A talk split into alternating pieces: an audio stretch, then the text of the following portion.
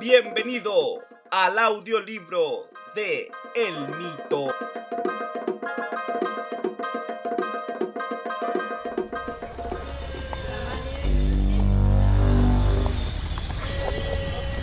Capítulo 16 Los Lisperger Nuestra Señora de los Ángeles Partido de Isla de Laja Chile Enero de 1820 El albacea, encargado de registrar sus viajes, acababa de guardar las hojas que había anotado. Estaban en un territorio que no conocían. Era la última zona segura antes de las tierras de los verdaderos bárbaros y violentos araucanos, como había anotado en sus crónicas. Si bien conocía a los indígenas, que eran parte de las propiedades de los señores en Santiago, ni él ni su patrón les habían visto libres. Y ahora, en pleno proceso de término de las guerras de independencia, recorrían esos lugares para poder ver cerca los últimos enfrentamientos donde no solo luchaban los emancipados contra los realistas, sino que habían grupos de montoneros, bandidos y araucanos aún rebeldes que no permitían la paz en esas tierras. El patrón, un extranjero, había oído en su tierra natal las historias de los promaucaes y las tierras indómitas del sur de Chile, y sentía ahora, al recorrerlas de nuevo, el espíritu de aventura que lo había embarcado hace 15 años por primera vez a este país, donde recuperó muchas de las propiedades que le pertenecían a su familia desde hace centurias. Observó que su invitado llegaba. Estaban en una de las muchas casonas que habían sido tomadas por el ejército chileno, que no era más que hordas de campesinos y exmaliantes que purgaban delitos, por lo que podían disponer de ellas. Su socio en el proyecto, que habían iniciado junto a los más destacados dones de Santiago hace ya casi 10 años, había llegado. Y si bien eso comprobaba que la lealtad aún estaba con él, su alma ya había sido reclamada por el gran arquitecto. Bienvenido, don Santiago. Me imagino que el largo viaje lo ha dejado exhausto. Sírvase descansar y ya habrá tiempo de hablar. El ahora patriarca de los Errázuriz había perdido todo el entusiasmo y vigorosidad en el rostro. Quizá por el peso de ser ahora el responsable político y económico del clan Errázuriz. O tal vez las otras labores que había asumido desde aquella reunión hace un poco más de 10 años en su hacienda. El saludo entre ambos fue frío y distante. Santiago le hizo caso y se dirigió a una de las habitaciones a descansar. Había mucho que conversar, pero el extranjero decidió esperar hasta el amanecer siguiente, esperando también que llegara el segundo de sus invitados.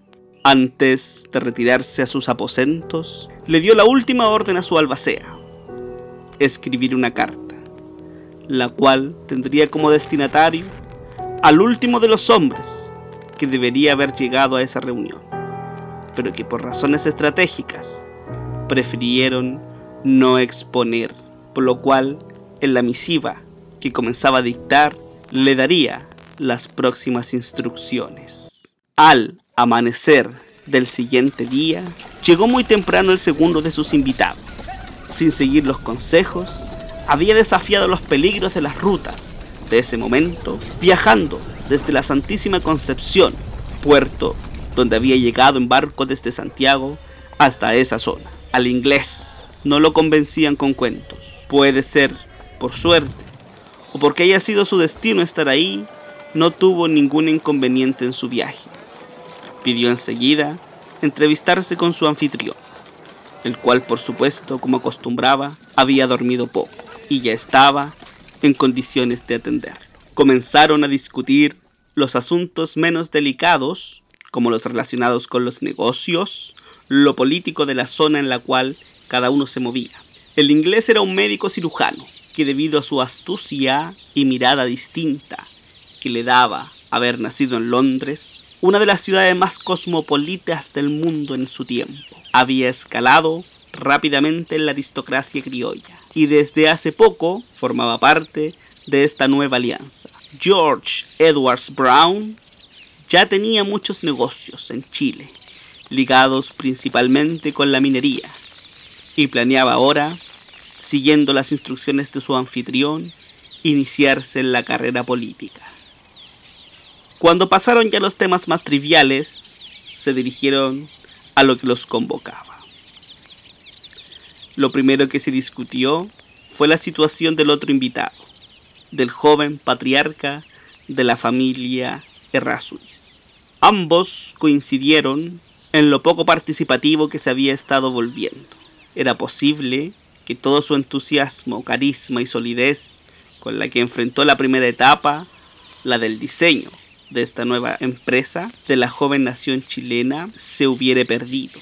Cuando las cosas se pusieron en serio, la guerra contra España, los conflictos locales con los caudillos, los Carrera o Higgins, y la propia tarea de dar de baja a su propio hermano, estaban acabando con lo que fuera antes un tan ambicioso y activo participante de este grupo de gentiles. El extranjero decidió que lo mejor era esperar, darle un tiempo. Verían cómo se comportaría con las nuevas instrucciones que le entregaría ese día. Y en caso de que ya no fuera partícipe valioso de los planes, se desharían de él, tal como hicieron con su hermano, que fue el primero de ese clan llamado a participar, pero como se había negado, confabularon para que fuera su hermano quien lo hiciera. Don Manuel lo aprendió George Edwards, ¿Cree usted que ha llegado el momento de intervenir más directamente los conflictos de Santiago? Esos conflictos se resolverán por su propio peso, respondió el antes extranjero, que ahora, con tantos años de permanencia en Chile, había perdido el tono rudo de su voz, y con su nuevo cargo oficial ya dominaba a la perfección el acento propio de esas tierras, donde si bien él había nacido, fue enviado muy joven a educarse a Prusia, lugar donde también vivía parte importante de su familia. Se están discutiendo, como usted bien sabe, las leyes y modos de organización que regirán esta nueva república. O'Higgins quiere hacer todo lo que le place, guiado por sus socios lautarinos. Infante insiste con sus proyectos federalistas. Don Manuel, creo que estamos perdiendo terreno. Nuestro momento aún no llega. Déjelos con sus experimentos constitucionales. O'Higgins caerá por su propio peso. Si bien tiene un buen linaje, él sabe que no es uno de los nuestros, y los que sí lo son le pasarán la cuenta. Los lautorinos miran más al norte, y los utópicos como Infante son personas valiosas, pero no podemos repartir el poder. Al contrario, debemos concentrarlo entre los nuestros para así poder obtener el máximo beneficio que estas tierras tienen para nosotros.